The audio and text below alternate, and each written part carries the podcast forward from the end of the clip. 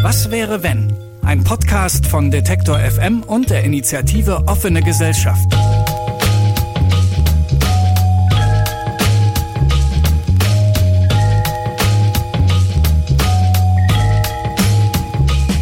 Hallo und herzlich willkommen zu einer neuen Folge von Was wäre wenn, dem Utopie-Podcast, der Sie zum Nachdenken bringen will, das in Frage stellt, was ist und bespricht, was sein könnte. Ich bin Sarah Steinert und in dieser Folge geht es um Ihre Gesundheit, meine Gesundheit, eigentlich unser aller Gesundheit. Wir fragen, was wäre, wenn die Gesundheitsversorgung frei wäre? Dazu kommen zwei Menschen zu Wort. Zum einen Max Appenroth. Er ist Doktorand am Institut für Public Health der Berliner Charité und er setzt sich nicht nur aus eigener Notwendigkeit für die Interessen von Transpersonen ein, und außerdem hören wir von Nadja Rakowitz, der Geschäftsführerin beim Verband Demokratischer Ärztinnen und Ärzte, warum sie glaubt, dass sich in erster Linie die gesellschaftlichen Bedingungen des Gesundseins verändern müssten. Gesundheit wird ja gerne für selbstverständlich genommen, und zwar genau so lange, bis jemand krank wird. In Deutschland, so denken wir zumindest meistens, vor allem wenn wir in die USA schauen, sind wir in dem Fall ja eigentlich recht gut versorgt. Zwar gibt es lange Wartezeiten auf Behandlungen, zum Beispiel bei Hautärzten oder bei Psychotherapeutinnen, vor allem in den großen Städten, aber im Großen und Ganzen bekommt doch eigentlich jede und jeder hier eine angemessene Behandlung, oder? Tatsächlich geht es wirklich schlimmer, auf der anderen Seite aber auch wirklich besser. Denn noch immer gibt es riesige Unterschiede hinsichtlich der Zugänglichkeit einer medizinischen Behandlung. Geld oder vielleicht noch allgemeiner Wohlstand ist nicht nur ein entscheidender Faktor hinsichtlich des Risikos, krank zu werden, sondern auch für die Qualität der Behandlung. Ein weiterer Faktor ist der Wohnort, da ja nicht nur global, etwa im Vergleich des globalen Südens mit dem Norden, sondern auch innerhalb Deutschlands, wo vor allem die ländlichen Regionen deutliche Unterversorgung verkraften müssen. Ein dritter wichtiger Aspekt betrifft die Fragen von Macht und Diskriminierung, von Geschlecht und Identität. Aber was heißt denn nun, dass die Gesundheitsversorgung frei sein solle? Im Editorial vom Was wäre wenn Magazin erklären meine Kollegen, frei soll in diesem Zusammenhang bedeuten, dass Geld kein entscheidender Faktor beim Zugang zur medizinischen Behandlung spielen sollte. Frei meint aber auch, dass es Zeit ist, alte Normen und Dogmen zu überdenken. Wer darf sich krank nennen? Wer wird als krank stigmatisiert? Wer bestimmt überhaupt, was Gesundheit bedeutet? Und wie können wir den Begriff der Gesundheit vom Konzept der Krankheit lösen, um auch den gravierenden Einfluss sozialer und politischer Faktoren auf die individuelle Gesundheitsversorgung einzubeziehen? Und damit wären wir auch schon direkt beim Thema, nämlich der individuellen Gesundheitsversorgung. Die unterscheidet sich, wie gesagt, sehr stark je nach Wohlstandsniveau, aber auch nach Nähe zu einer gedachten Norm. Medikamente und Behandlung sind viel häufiger, als wir denken, auf den Normmenschen zugeschnitten, auch wenn es den gar nicht gibt meist auf den Mann, da wissenschaftlich oft der männliche Körper als Normalfall zugrunde gelegt wird. Das macht sogar Frauen mitunter zu einem Sonderfall der Medizin. Was aber, wenn man so stark von der unterstellten Norm abweicht, dass es nicht einmal genug Ärztinnen und Ärzte gibt, die einen überhaupt behandeln können? Wie das ist, weiß Max Appenroth. Er selbst ist ein Transmann, kam also als biologisches Mädchen auf die Welt und hat sich vor acht Jahren entschieden, eine Geschlechtsangleichung durchführen zu lassen warum es für alle von uns von Vorteil wäre, wenn die Qualität der Gesundheitsversorgung von Minderheiten der Maßstab wäre. Das und vieles anderes erklärt Max im Interview. Worauf musst du so achten, auch wenn es jetzt, ich weiß nicht, ist es vielleicht auch schon, wenn du, also wirklich so, ich sag mal so relativ normale Medikamente zum Beispiel nimmst, gibt es da schon Dinge, die du beachten musst, die, sag ich mal, wenn man, so wie ich, eine Cis-Frau ist und sich über sowas überhaupt gar keine Gedanken macht, ne, dann ich schlucke in die Apotheke, sag ich habe irgendwie die und die Kopfschmerzen oder was auch immer für Schmerzen, dann mache ich mir darüber gar keine weiteren Gedanken. Ist vielleicht auch falsch, aber ist es schon auch auf der Ebene so, dass du da bedenken musst, dass viele normale Medikamente vielleicht für dich gar nicht nicht funktionieren? Das bedenke ich ja. Mir kann aber niemand sagen, ob es tatsächlich in irgendeiner Form einen Einfluss hat, weil mhm. es bislang einfach keine Studien zu Transpersonen, die sich einer hormonellen Behandlung unterziehen oder unterzogen haben, mhm. ob es da irgendwelche Wechselwirkungen gibt. Das kann keiner sagen, weil es, wie gesagt, eben an den Studien mangelt. Ich hoffe und gehe davon aus, dass die Medikamente für mich auch genauso wirken, aber in welcher Form tatsächlich Wechselwirkungen stattfinden, weiß ich mhm. nicht. Und damit, also das ist halt auch so etwas, wo ich wo ich mit leben muss und ich arbeite besonders im Schwerpunktbereich sexuelle Gesundheit, auch von Transpersonen und da geht es momentan auch eben um die Präexpositionsprophylaxe, also kurz PrEP, die, mhm. also ein Medikament zur HIV-Prävention also was man quasi präventiv einnehmen kann, um sich vor einer möglichen Ansteckung mit HIV zu schützen. Und da ist momentan eben auch die große Frage, ist das tatsächlich für Transmänner, die Sex mit Männern haben, die entsprechend einer höheren Risikogruppe ähm, zugehörig sind, ist, ist, das ist bislang wirklich die große Frage, ob das wirklich auch in unseren Körpern gleich wirkt wie bei anderen, also bei cisgeschlechtlichen Personen. Und das ist halt eben ein Risiko, was viele für sich eingehen müssen oder beziehungsweise damit leben müssen, äh, eben nicht zu wissen, funktioniert es oder funktioniert es nicht. Also ich meine, es gab jetzt auch gerade, hast du wahrscheinlich auch mitbekommen, ja so ein bisschen diesen großen Applaus für die, es ist ein Film oder eine Doku Pose. Es ist ja auch so ein bisschen die, diese Ballroom-Scene, aber sind ja auch viele Transpersonen. Genau, es ist in den 80er Jahren ja in New York. Das heißt, also ich habe zum Beispiel, jetzt würde ich denken, keine Transperson bei mir im Freundeskreis, aber trotzdem ist es für mich eigentlich was Normales, wo ich denke, das gibt's schon lange, wir sind hier, in Berlin, da würde man ja eh sagen, es ist alles irgendwie, alles ist in Ordnung. Und da wundert mich das schon, dass du sagst, dass man da so eigentlich so, so, so, so, so ein unbestelltes das Feld eigentlich die ganze Zeit sich erobern muss. Was glaubst du denn, woran das liegt? Das Problem ist, glaube ich, dass eben diese, ich will mal behaupten, letzte, letzte Bastion der Menschheit, irgendwie dieses zweigeschlechtliche Ding, es ist doch die Biologie und es gibt doch wirklich nur zwei Geschlechter, was halt völliger Quatsch ist, dass da wirklich eine Gesellschaft versucht, sich aufgrund von, ich weiß es nicht, Ängsten auch oder Sorge vor Neuem oder anderem, wie auch immer, und es ist ja eigentlich nicht neu, daran so krampfhaft versucht festzuhalten, weil es natürlich bequem ist, Menschen irgendwie in Kategorien zu packen, weil man dann denkt, man kann sie besser einschätzen oder man kann irgendwie vielleicht auch besser selber Bezug dazu nehmen und so weiter. Das ist echt einfach ganz, ganz stark auf Ängsten basiert. Und ich sag halt, also es gibt doch nichts, warum man für uns in Anführungszeichen Angst haben müsste oder nur weil ich so lebe, wie ich bin, nehme ich ja niemandem irgendetwas weg. Und ähm, das ist leider, glaube ich, noch nicht so ganz bei allen angekommen. Also glaubst du, dass auch deswegen wenig dazu geforscht wird zum Beispiel? Es wird ja immer gesagt, wir sind quasi nur so eine kleine Randgruppe und wir sind so wenige und wo ich mir sage, naja, also auch das ist meiner Meinung nach nicht richtig. Ich glaube, dass wenn eine Gesellschaft sich auch dem anderweitig öffnen würde oder toleranter und, und inklusiver gegenüber geschlechtlicher Vielfalt wäre, dass auch viel, viel mehr Menschen das tatsächlich offen leben würden. Auch ist unsere Community wirklich so vielfältig, wo es auch ganz verschiedene und unterschiedliche Formen gibt, wie Menschen geschlechtliche Vielfalt leben. Also ich kenne genügend Leute, die halt mit ihrem Geschlecht, sagen wir mal, etwas fluider umgehen, abhängig von unterschiedlichen Situationen, dass sie halt sagen, ja gut, okay, ich kann es halt vielleicht aufgrund von Diskriminierungserfahrungen oder Sorge davor nicht beim Arbeitsplatz ausleben, aber lebe es halt dann irgendwie in meinem Freundinnen- und Bekanntenkreis und halt aber bin nicht offiziell oder identifiziere mich nicht offiziell als trans oder aus vielleicht eben der Sorge, dass sie halt eben Negativerfahrungen machen. Und eben aber auch, weil Geschlecht an sich, weil das so, so unterschiedlich ist und es ja auch so ein unterschiedliches Erleben ist von jeder einzelnen Person, egal ob man jetzt eine andere Transperson trifft, deren Erfahrungen und deren Gefühl zu sich selbst, ist ja einfach komplett unterschiedlich zu dem, was ich empfinde oder auch was du, wenn du sagst, du bist eine Cis-Frau, deine Nachbarin, die auch eine Cis-Frau ist, hat ein ganz anderes mhm. Empfinden zu sich selbst und das ist ja eben dieser Gedanke daran, man kann das alles irgendwie so kategorisieren und eine Schublade stecken, das funktioniert halt irgendwie nicht. Mhm. Und deswegen auch zu sagen, es gibt zu wenig Forschung oder, oder beziehungsweise es lohnt sich nicht, da Forschung für zu machen.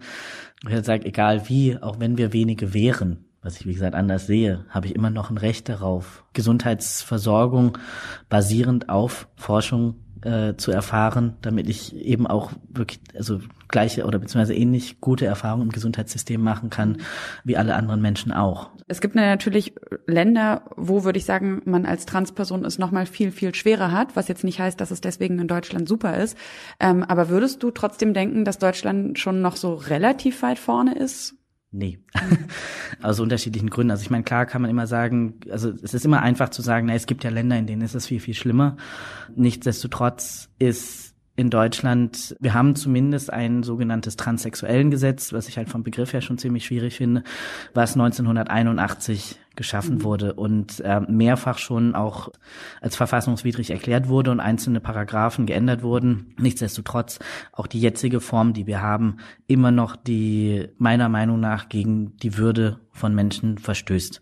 Aufgrund dessen, dass es eben verbunden ist mit äh, Prüfprozessen und so weiter. Dann besonders in Bezug zur Gesundheitsversorgung, wenn ich zu Ärztinnen und Ärzten gehe, die einfach nicht wissen, was mit meinem Körper los ist und was mit mir passiert, hat das Auswirkungen. Also es hat A Auswirkungen darauf, wie ich Gesundheitsversorgung wahrnehme. Gehe ich tatsächlich, wenn ich weiß, ich werde sowieso nicht richtig behandelt oder die Leute wissen nicht, wie sie mich behandeln sollen, gehe ich halt wahrscheinlich vielleicht einfach nicht mehr hin. Erfahre ich Diskriminierung. Das fehlende Wissen hat eben auch, also ich will mal sagen, Auswirkungen auf auch auf meine Lebenserwartung. Also wenn ich keine präventiven Maßnahmen wahrnehmen kann, wenn ich Diskriminierung erlebe und entsprechend deswegen nicht, nicht zu Ärztinnen und Ärzten gehe. Und ich meine, es ist mittlerweile auch durch Studien erwiesen, dass Transpersonen Kleinigkeiten oftmals bis zu einem medizinischen Notfall hinauszögern, weil sie eben quasi dann in der Notaufnahme landen mit Dingen, die eigentlich hätten easy behandelt werden können, weil sie sich nicht trauen, zu Ärztinnen und Ärzten zu gehen. Und das einfach tatsächlich, also wirklich mein Leben und wie ich eben auch schon gesagt habe, meine Lebenserwartung einschränkt.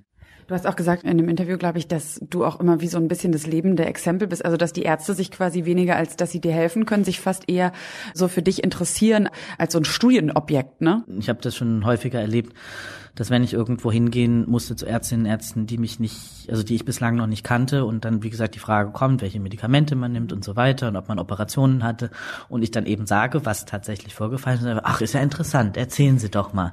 Und wo ich mir halt denke, wenn ich wirklich, also ich hatte das einmal, dass ich mit Magen-Darm-Beschwerden wo saß und dann auch also wirklich Schwierigkeiten hatte, einfach dort sitzen zu bleiben. Und dann bekommt man diese Fragen, wo ich mir denke, es ist einfach so unangebracht. Also ich bin in einer vulnerablen, verwundbaren Situation, wo es mir nicht gut geht und dann irgendwie für die Bildung von MedizinerInnen zu sorgen, also die sie eigentlich schon längst hätten bekommen müssen, beziehungsweise wenn sie sie nicht auf offiziellem Wege bekommen haben, sich hätten holen, also selbst holen müssen. Und man kann immer wiederum auch Verbände und Transorganisationen anschreiben und fragen, wo bekomme ich dieses Wissen? Aber Personen, die halt tatsächlich auf bei der Suche nach Hilfe und Gesundheitsversorgung vor einem sitzen, ist es nicht der richtige Moment, danach zu fragen. Ich meine, das klingt natürlich auch so ein bisschen nach, ähm, ja, das ist jetzt vielleicht auch eine kleine Charakterschwäche oder ein bisschen schwarze Schafe, könnte man sagen. Aber was ja definitiv ein Systemproblem ist, ist ja auch, dass es im Studium ja dann offensichtlich auch gar nicht gesondert behandelt wird, oder? Nee. Also in es gibt eine, also die Harvard Medical School ist die einzige weltweit äh, oder bislang offizielle ähm, Universität, die das tatsächlich in ihrem Curriculum für die Medizinstudierenden mit thematisiert. Ich habe eine Freundin von mir gefragt, die kürzlich ihr Medizinstudium abgeschlossen hat und in sechs Jahren Studium hat sie gemeint, hat sie eine halbe Stunde lang darüber gesprochen, inwieweit der tatsächlich Transpersonen eventuell irgendwie hormonelle Behandlungen in Anspruch nehmen wollen, aber nicht wie, welche Formen es davon gibt, welche Unterschiede, welche Nebenwirkungen und so weiter, sondern es wurde nur mal kurz angerissen. Man kann sagen, wenigstens etwas. Aber ja, also ich meine, ich hoffe, es ist okay, da einen kurzen Moment Eigenwerbung zu machen. Es wurde halt oftmals auch gesagt, na ja, es gibt ja keine Informationen, also dass es auf Deutsch keinerlei Möglichkeiten gibt, sich irgendwie fortzubilden und weiterzubilden. Und ich sage, in der Regel haben MedizinerInnen die Möglichkeit, Englisch zu sprechen und da gibt es mittlerweile genug Publikationen, ähm, die auch das, also die das auch thematisieren. Man muss halt einfach nur danach suchen und man findet es dann in der Regel auch recht einfach.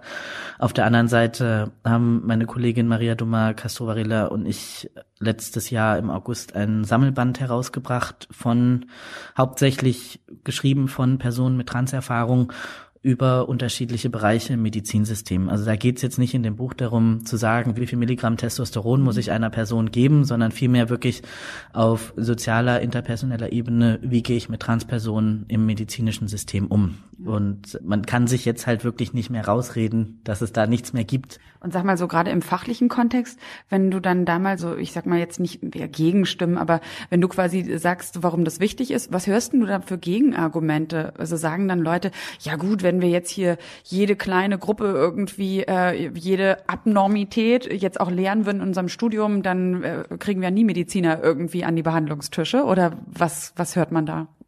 Also natürlich hört man viel, na, ihr seid ja eigentlich eine viel zu kleine Gruppe und na da da, wo ich mhm. mir denke, also wie gesagt, das ist nicht die Realität. Also es gibt viel, viel mehr Transmenschen, als man eigentlich denkt. Und oftmals weiß man es eben auch nicht, dass, also wenn ich die Straße langlaufe, langlaufe, sieht mir das kein Mensch an. Und man hat immer diese Annahme, dass Transpersonen offensichtlich erkennbar sein müssen. Und das ist falsch. Also das ist in, in tatsächlich in den, den, den wenigsten Fällen so offensichtlich. Und oftmals kriegt man es einfach nicht mit und weiß auch vielleicht gar nicht, ob man Transmenschen im Freundinnen, Bekanntenkreis oder wie auch immer hat.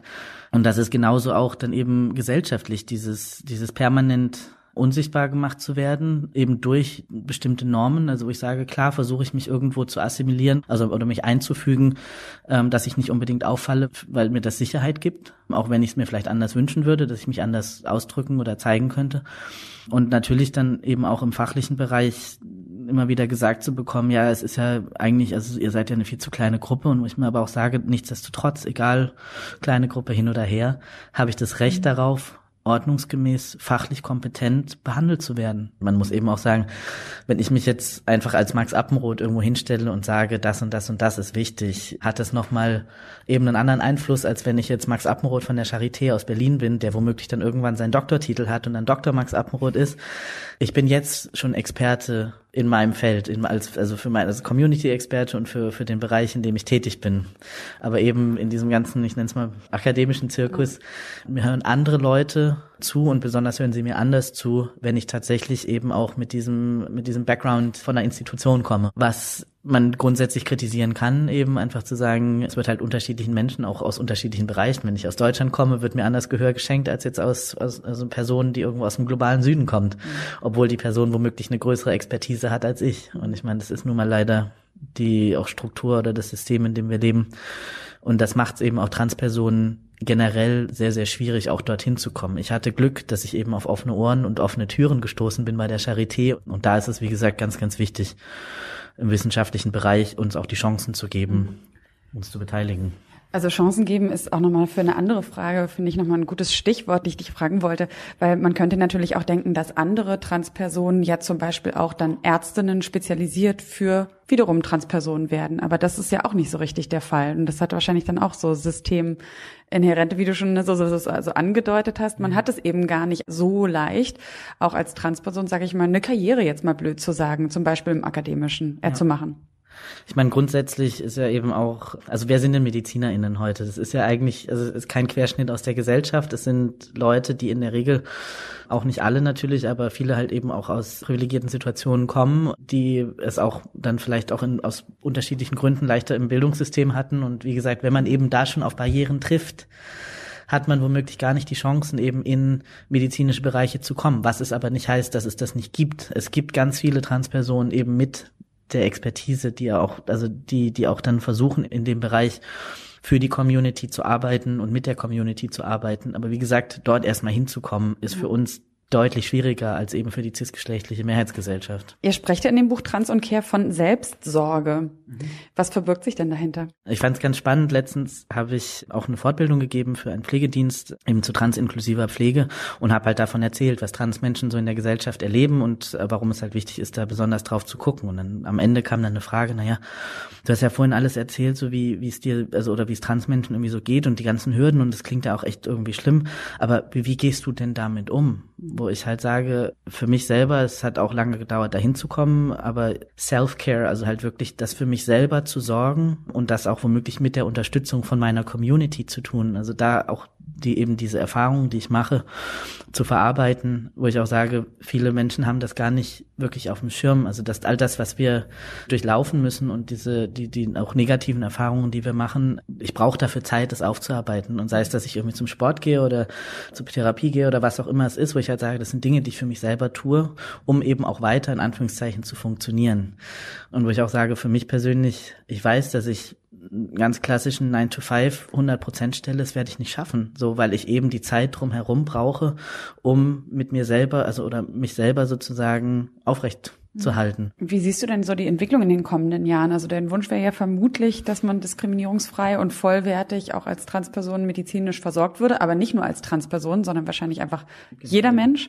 Ähm, aber welche Schritte würdest du sagen, scheinen dir da so besonders dringend? Also wo sollte man anfangen? Erstmal quasi das Umdenken, halt davon wegzukommen, von diesem Gedanken, man tut immer irgendwie was für die anderen, man tut was für, für eine Minderheit, sondern ich meine, das schon mehrfach gesagt, dass das, was man eben tut, also eine Gesellschaft zu öffnen und inklusiver und diverser zu gestalten, das tut man für alle. So, das ist nicht nur was, was man für mich oder für die Trans-Community tut oder für MigrantInnen oder für Menschen mit Behinderung oder wer auch immer in der Gesellschaft irgendwie marginalisiert wird, sondern das tut man wirklich für alle. Und das ist quasi der erste Schritt. Und ich meine, ganz klar muss mehr Forschung betrieben werden. Es müssen mehr Projekte finanziert werden, auf die Beine gebracht werden. Es müssen, wie ich auch vorhin schon gesagt habe, Transpersonen unterstützt werden auf ihrem Weg selbst dann auch womöglich Forschung machen zu können und eben auch Sprache zu ändern, da fängt es halt oftmals schon an, wenn ich jetzt irgendwie aufgrund von irgendwelchen Untersuchungen vor der Frauenklinik stehe, ist das allein halt schon mal eine riesengroße Barriere für mich, allein nur durch diese Türe zu gehen. Und das ist halt was, wo ich sage, da, es wäre so einfach tatsächlich, da Dinge zu verändern, aber es fehlt halt tatsächlich irgendwo gefühlt noch an dem Willen und ich hoffe, dass sich da auch dann was verändert. Und ich meine, ich sehe, grundsätzlich auch mit den Erfahrungen, die ich gemacht habe, trotzdem positiv in die Zukunft, weil ich eben auch sehe, dass unsere Community stärker wird und sie wächst und mehr Menschen sich auch tatsächlich trauen, sich als trans zu outen, besonders auch viele Kinder und Jugendliche und wo ich halt sehr, sehr hoffe, dass sie auf wenigstens ein, zwei positive Erwachsene treffen und halt nicht nur auf Gegenwehr.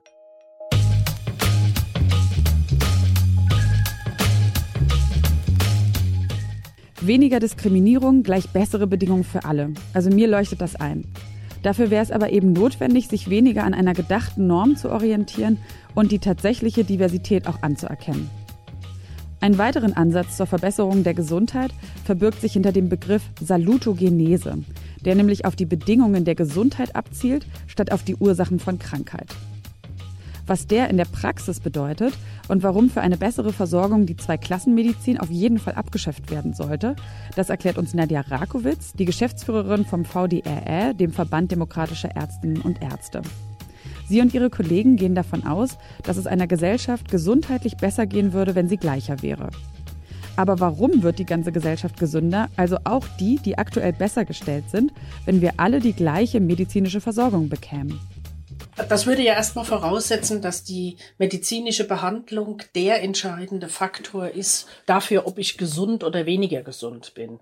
Davon muss man erstmal sich verabschieden. Das ist ja nicht richtig, sondern am wichtigsten für die Gesundheit oder die Krankheit sind die Lebensbedingungen und die Arbeitsbedingungen. Und nur ein Bruchteil geht auf tatsächlich die medizinische Versorgung in einer Gesellschaft. Ja, also das kann man, es gibt Leute, die schätzen das zahlenmäßig ein. Das will ich jetzt hier nicht machen, aber die Frage ist, wie gesund kann ich leben und arbeiten? Und äh, wie viel soziale Sicherheit habe ich? Wie viel soziale Sicherheit strahlt mein Umfeld aus? Muss ich Angst haben um die Zukunft meiner Kinder? Ja, muss ich Angst haben um mein Leben im Alter, wenn ich Rente bekomme? Kann ich von meiner Rente leben. Wenn das alles gewährleistet ist, wenn ich sicher sein kann, dass ich gepflegt werde, wenn ich alt- und pflegebedürftig bin, dann macht mich das jetzt schon gesünder. Und die Frage, wie dann das Gesundheitswesen organisiert ist, die ist erstmal relativ nachgeordnet.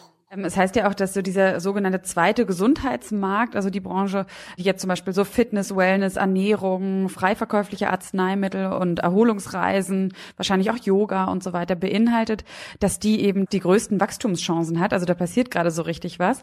Würdest du sagen, es gibt schon so eine Entwicklung hin? Ich glaube, ihr nennt das ja auch, also das ist am Ende Prävention, das ist aber auch Salutogenese, oder? Passiert da gerade schon was im Positiven oder gibt's da auch Haken? Das würde ich überhaupt nicht als einen Moment von Salutogenese sehen, was wir da erleben. Was, also diese ganzen Gesundheitstracker und diese Fitnessdiskussion, würde ich sagen, ist eher ein Ausdruck von neoliberaler Vergesellschaftung und von dem sozusagen das Fitmachen des Einzelnen für den Markt, was die Menschen eher noch mehr unter Stress setzt, wenn sie vielleicht nicht so gut gebildet sind, nicht so gute Jobchancen haben und sowas. Mit Salutogenese, glaube ich, hat das gar nichts zu tun. Also wenn es darum ginge, gesunde Lebens- und Arbeitsverhältnisse herzustellen, würde ich sagen, müsste man eher Konkurrenzverhältnisse abbauen und nicht jedem signalisieren, das Survival of the Fittest ist auch das gesellschaftliche Prinzip. Das klingt so ein bisschen nach so idealistischer, oder nicht nach idealistischer, aber das klingt nach einer Aufgabe für die Politik, aber eher im Sinne von Sinneswandel, dass man so einen Sinneswandel in der Gesellschaft befördern sollte. Ja, ja, das müsste wahrscheinlich mehr sein als ein, ein Sinneswandel. Das müsste ein grundsätzlicher Wandel von gesellschaftlicher Praxis sein. Und Praxis würde dann heißen, von wie produzieren wir was? Also es müsste eigentlich ein Wandel der Produktionsweise sein. Ja, wenn man das grundsätzlich angehen wollte. Einer, der nicht auf Konkurrenz basiert und nicht darauf, dass es nur darum geht, dass man noch mehr Wachstum erzeugt und so weiter, sondern um, um qualitative Momente. Ihr habt ja eben ein Papier rausgebracht, das kann man sich auch anschauen auf eurer Seite, das ist recht umfänglich und äh, da fordert ihr ja zum Beispiel auch eine einheitliche Bürgerversicherung. Das ist ja auch so eine Forderung, die politisch immer mal wieder äh, aufkommt. Vielleicht aber erstmal andersrum gefragt, bevor wir uns angucken, warum ihr das fordert und was davon, warum das so sinnvoll ist in euren Augen. Warum haben wir denn überhaupt ein geteiltes Krankenkassensystem? Wozu ist das denn überhaupt gut? Das ist eigentlich für gar nichts gut, außer für das Bedienen von den Interessen dieser Krankenversicherungen. Aber äh, der Grund dafür liegt weit zurück im 19. Jahrhundert, ja, als die gesetzliche Krankenversicherung eingeführt wurde das war ja unter Bismarck und hatte ja so widersprüchliche Gründe. Es war ja so eine Zuckerbrot- und Peitsche-Strategie damals der aufstrebenden sozialistischen Arbeiterbewegung etwas anzubieten, aber gleichzeitig es dann zumindest auch ein wenig zu regulieren und nicht der Arbeiterklasse selbst zu überlassen. Ja, so, so ist ja die gesetzliche Krankenversicherung entstanden. Deshalb sind da auch die Arbeitgeber mit in der Selbstverwaltung drin. Und das war damals aber erstmal nur für Arbeiter und Arbeiterinnen, sofern es die gab, und hat einen großen Teil der Gesellschaft ausgeschlossen, die dann aber relativ schnell gemerkt hat, dass eigentlich so eine Versicherung ein sinnvolles System ist. Und dann haben sich die Selbstständigen zusammengetan und Beamte sind ja auch in der privaten Krankenversicherung versichert. Das war sozusagen der Gegenentwurf unter damals quasi politischen, sehr polarisierten Bedingungen. Also da wäre ein Selbstständiger oder ein Beamter wäre eben nicht in die Arbeiterkasse gegangen, in der er zusammen mit irgendwelchen Stahlarbeitern gewesen wäre. So, ja. Das ist heute eigentlich vollkommen überholt, würde ich sagen, müsste längst abgeschafft werden, ist auch weltweit nicht so oft zu finden. Also, dass man zehn Prozent der Bevölkerung in so einem privaten System hat und 90 Prozent in so einem solidarischen, das gibt es ja weltweit so gut wie gar nicht ist bei uns Resultat der Geschichte, die man aber durchaus endlich mal beenden könnte. Das, das wäre ja unsere Auffassung. Aber die Auswirkung oder die, die medizinische Versorgung, die man erlebt, die ist ja eben schon sehr anders. Also man weiß ja, ich glaube, jeder, der in der gesetzlichen ist, hat das schon ähm, mehr als einmal erlebt, dass er zu einem Arzt wollte, der gesagt hat, nee, ich nehme leider nur Privatpatienten. Ja, aber das wird auch überschätzt, äh, weil so viele Ärzte können das nicht sein, wenn wir 90 Prozent äh, der Bevölkerung in der gesetzlichen Versicherung haben. Ich glaube, das größere Problem ist, dass, dass man schlechter Termine bekommt als gesetzlich Versicherter. Das war auch vor, ich würde mal sagen, vor 20 Jahren war das so nicht denkbar, dass es ganz offensichtlich dieser Unterschied gemacht wird. Das widerspricht eigentlich jeder medizinischen Logik auch und war damals auch eigentlich tabu. Das ist aber langsam aufgebrochen mit der Ökonomisierung dieses Gesundheitswesens, dass man das heute machen kann. Und das andere Problem ist, würde ich sagen, ein Problem für die Privatversicherten, dass man nämlich gute Chancen hat, überversorgt zu werden als Privatversicherter. Was sind sonst noch so Punkte, wo du sagen würdest, das spricht ganz eindeutig nach eurer Meinung für die allgemeine Bürgerversicherung? Wenn man die Bürgerversicherung richtig konsequent machen würde, dann würde man ja sagen, also es gibt zwei Varianten. Die eine ist, man hebt die Beitragsbemessungsgrenze an und die andere, konsequentere wäre ja, man hebt sie auf, die Beitragsbemessungsgrenze. Und das würde bedeuten, wenn man gleichzeitig auch alle Einkommensquellen, die die Menschen haben, verbeitragen würde, dass alles Geld, was alle Menschen verdienen, für den Beitrag herangezogen wäre. Und das würde bedeuten für einen, sagen wir mal, einen Fußballer aus der Bundesliga, der, was weiß, was verdient so jemand? Sagen wir mal eine Million im Monat, damit es einfacher ist dieser Mensch müsste dann auf diese Million den ganz normalen Beitragssatz der gesetzlichen Krankenversicherung bezahlen. Das kann man sich so gar nicht vorstellen. Das würde aber auch die, was weiß ich, ein, jemand, der massenhaft Immobilien besitzt, ja, und damit ein Vermögen verdient. Jemand, der massenhaft Aktien besitzt oder sowas, ja. Die müssten alle Einkommen dann verbeitragen. Würde dazu führen natürlich, dass der Beitragssatz sinken würde und würde dazu führen, dass wir eine, eine gesellschaftliche Umverteilung haben. Es gibt sowas wie ein Äquivalenzprinzip, was heißt, die, das, was ich einbezahle, muss in irgendeiner Relation stehen zu dem, was ich bekomme also äquivalent zu dem sein. Und das kann natürlich bei äh, jeden Monat 100.000 Euro äh, Beitrag kaum, also so verletzen kann man sich quasi gar nicht, dass, dass man das wieder rausholte. Aber auf so eine Debatte würde ich mich eigentlich freuen, wenn die mal stattfinden würde, weil dann könnte man ja auch sagen, die Einkommen müssten ja auch in irgendeinem Verhältnis zu dem stehen, was die Menschen tun. Was legitimiert eine Million Euro Monatseinkommen? Es wäre mal eine interessante Debatte, aber es gibt also viele, deshalb sind die meisten Parteien, die für eine Bürgerversicherung sind, eher sagen dann eher, wir müssen die Beitragsbemessungsgrenze anheben, aber wir können sie nicht aufheben, weil wir dann sofort eine Verfassungsklage bekommen. Welche Möglichkeiten haben wir jetzt neben eben einer allgemeinen Bürgerversicherung? Was sind noch andere Mittel, wo du glaubst, das wären wichtige Schritte? Also wir haben ja nicht nur die Bürgerversicherung, wir haben auch schon über den Sinneswandel gesprochen, dass man generell ne, zu einem anderen Wirtschaften, zu einer anderen, ja auch eigentlich von einer anderen Idee von Gemeinschaft vielleicht kommen müsste. Aber ich glaube, ihr habt ja auch noch ein paar praktischere Gründe oder beziehungsweise praktischere Ideen. Naja, das wäre ja dann die andere Seite. Wofür geben wir das Geld aus? Und da müsste man dann eben gucken, aktuell haben wir das fünfteuerste Gesundheitswesen der Welt. Ja, also es gibt kaum eine Gesellschaft, die mehr Geld ausgibt für Gesundheit, für das Gesundheitswesen insgesamt.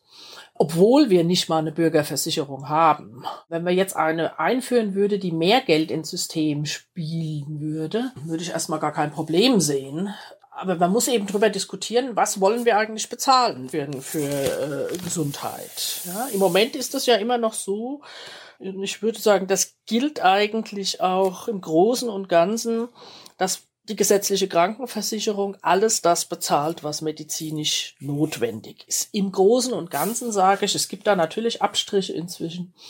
Aber wenn man das mit anderen Gesellschaften vergleicht, ist das doch schon relativ viel, was die gesetzliche Krankenversicherung bezahlt. Ich bin überzeugt, dass diese Gesellschaft es sich leisten kann, für alle, die hier leben, das wären dann auch mehr als die Bürgerversicherten, weil es gibt hier vielleicht auch Menschen, die gar nicht versichert sind, beziehungsweise man müsste dafür sorgen, dass die dann auch alle in die Versicherung kommen, dass für alle, die hier leben, eine gute medizinische Versorgung möglich wäre was man im, Gesundheitswesen unbedingt machen muss, ich mache es jetzt mal an den Ärztinnen fest und, und nicht an den anderen Beschäftigten, ist, dass die medizinische Entscheidung getrennt wird von dem äh, Einkommen. Will sagen, es ist eine ganz, ganz schlechte Idee, Ärzte zu Unternehmern zu machen im ambulanten Sektor und äh, wo quasi die Situation herzustellen, wo die medizinische Entscheidung und die Entscheidung, wie viel Geld bekommen sie, unmittelbar aneinander hängen.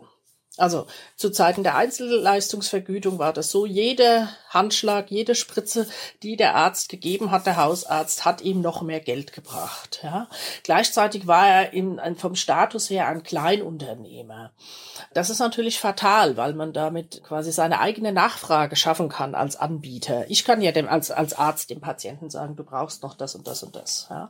Also das müsste unbedingt getrennt werden und das müsste auch im Krankenhaus getrennt werden. Wir haben im Krankenhaus ja seit 15 Jahren eine, äh, eine Kommerzialisierung die über diese Fallpauschalen eingeführt wurde, die genau dasselbe Prinzip hat. Im Krankenhaus wird nur bezahlt, quasi ein warmes Bett. In der, in der Schlaganfallstation sind zehn Betten. Die kriegen nur Geld, wenn in diesen zehn Betten auch zehn Schlaganfallpatienten liegen. Das ist natürlich vollkommen absurd. Eine Feuerwehr wird auch nicht nur bezahlt, wenn es brennt, sondern eine Feuerwehr wird bezahlt dafür, dass man sie vorhält und am besten brennt es gar nicht und wir leisten uns den Luxus, die Feuerwehr trotzdem zu haben, falls es mal brennt. Das ist vollkommen ausgehebelt, diese Logik im Gesundheitswesen und da wird bezahlt dafür, dass es Patienten gibt. Und dann haben wir Verwerfungen, die so aussehen, dass bestimmte Leistungen auffallend häufig gemacht werden, wofür es keine medizinische Erklärung gibt, Kardiologie, äh, bestimmte Herzuntersuchungen und dass andere Sachen, wie zum Beispiel im Moment die, die Kinderheilkunde, die man im DRG-System nicht lukrativ machen kann, dass die eben hinten runterfällt und dass wir dann inzwischen einfach auch Schließungen von pädiatrischen Stationen haben weil sich die nicht mehr rentieren. Und ist jetzt die Lösung, würdest du sagen, dafür, dass man einfach diese Privatisierung, also es sind ja immerhin, ich glaube, ein bisschen mehr als ein Drittel aller Krankenhausträger in Deutschland sind ja private Unternehmen, würde dem schon geholfen sein oder würde man das schon lösen, das Problem, wenn man diese Privatisierung wieder umkehren würde oder aufheben würde? Nein, das würde nicht ausreichen. Das wäre wichtig, war mit ein Grund, warum man diese, diese DRGs eingeführt hat, diese Fallpauschalen, damit das für die Privaten lukrativ ist. Aber es würde, glaube ich, nicht ausreichen, weil im Moment es ja so ist, dass äh, sowohl die öffentlichen Krankenhäuser als auch die kirchlichen, die ja beide nicht gezwungen sind, Profite zu machen, genauso agieren wie private Krankenhäuser. Nicht ganz so scharf natürlich, weil ein privates nochmal Profit machen muss, aber die sind alle in Konkurrenz zueinander gesetzt und, und versuchen auf Gedeih und Verderb lukrative Patienten zu bekommen und auf der anderen Seite zu sparen. Und das würde im Moment nicht ausreichen, einfach nur die Privaten wieder zu kommunalisieren, sondern man müsste diese Logik außer Kraft setzen wieder. Also Marktprinzipien wieder rausnehmen aus dem Gesundheitswesen.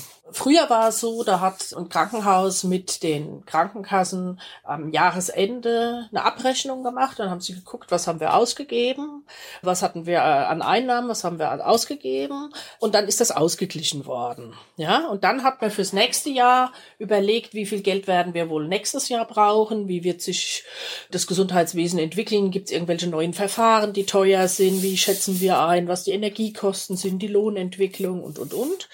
Brauchen wir viele neue Krankenhäuser, bla bla bla. Und dann hat man überlegt, wie viel wird das wohl sein in der Summe?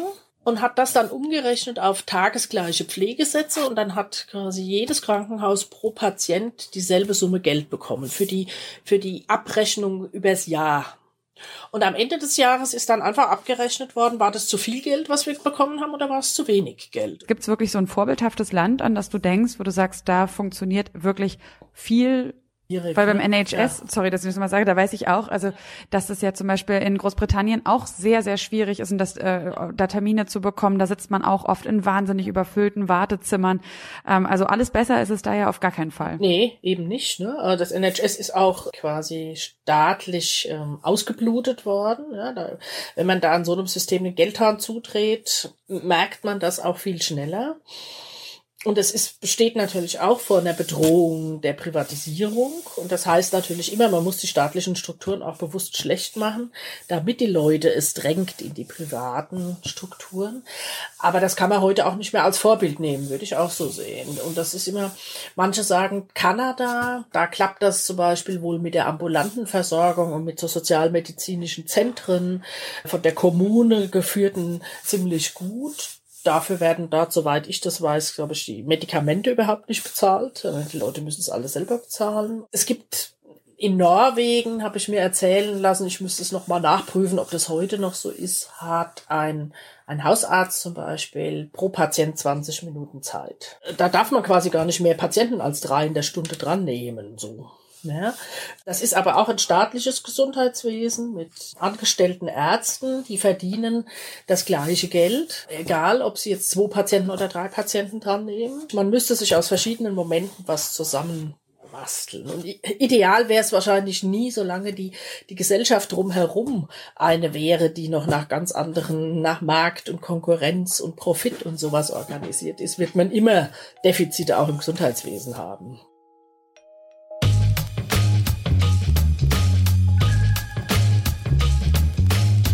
Gesundheit ist also offenbar in mehreren Hinsichten eine gesellschaftliche Frage. Sie frei zu gestalten würde bedeuten, nicht erst bei der Versorgung der Kranken anzusetzen, sondern schon weit vorher auf die Herstellung von Verhältnissen hinzuarbeiten, die uns gar nicht erst krank machen.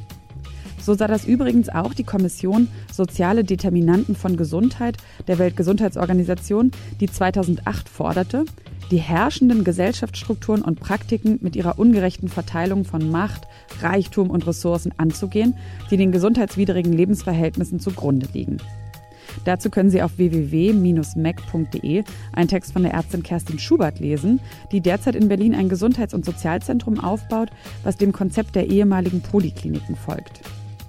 Außerdem, so hat es ja Nadja Rakowitz beschrieben, behindern die Trennung in private und gesetzliche Krankenkasse sowie auch die Ökonomisierung im Gesundheitswesen eine für alle gleichwertige und zwar am Bedarf orientierte Versorgung. Und es werden immer noch Gruppen in der Medizin marginalisiert, weil sie von dem unterstellten Normalfall abweichen. Frei wäre, so hat es Max Appenroth geschildert, die Versorgung erst dann, wenn auch hier alle Menschen eine gleichwertige Behandlung erwarten könnten. Noch weitere Themen, zum Beispiel einen konstruktiven Vorschlag zur Neuausrichtung der Pharmaforschung von Paul Schnase von der Organisation Universities Allied for Essential Medicines, finden Sie außerdem auf www.mac.de. Und damit hoffe ich, konnten wir Sie ein bisschen inspirieren. Und wir hören uns hoffentlich bei der nächsten Folge wieder. Mein Name ist Sarah Steinert. Bleiben Sie gesund und vor allen Dingen offen. Was wäre wenn? Ein Podcast von Detektor FM und der Initiative Offene Gesellschaft.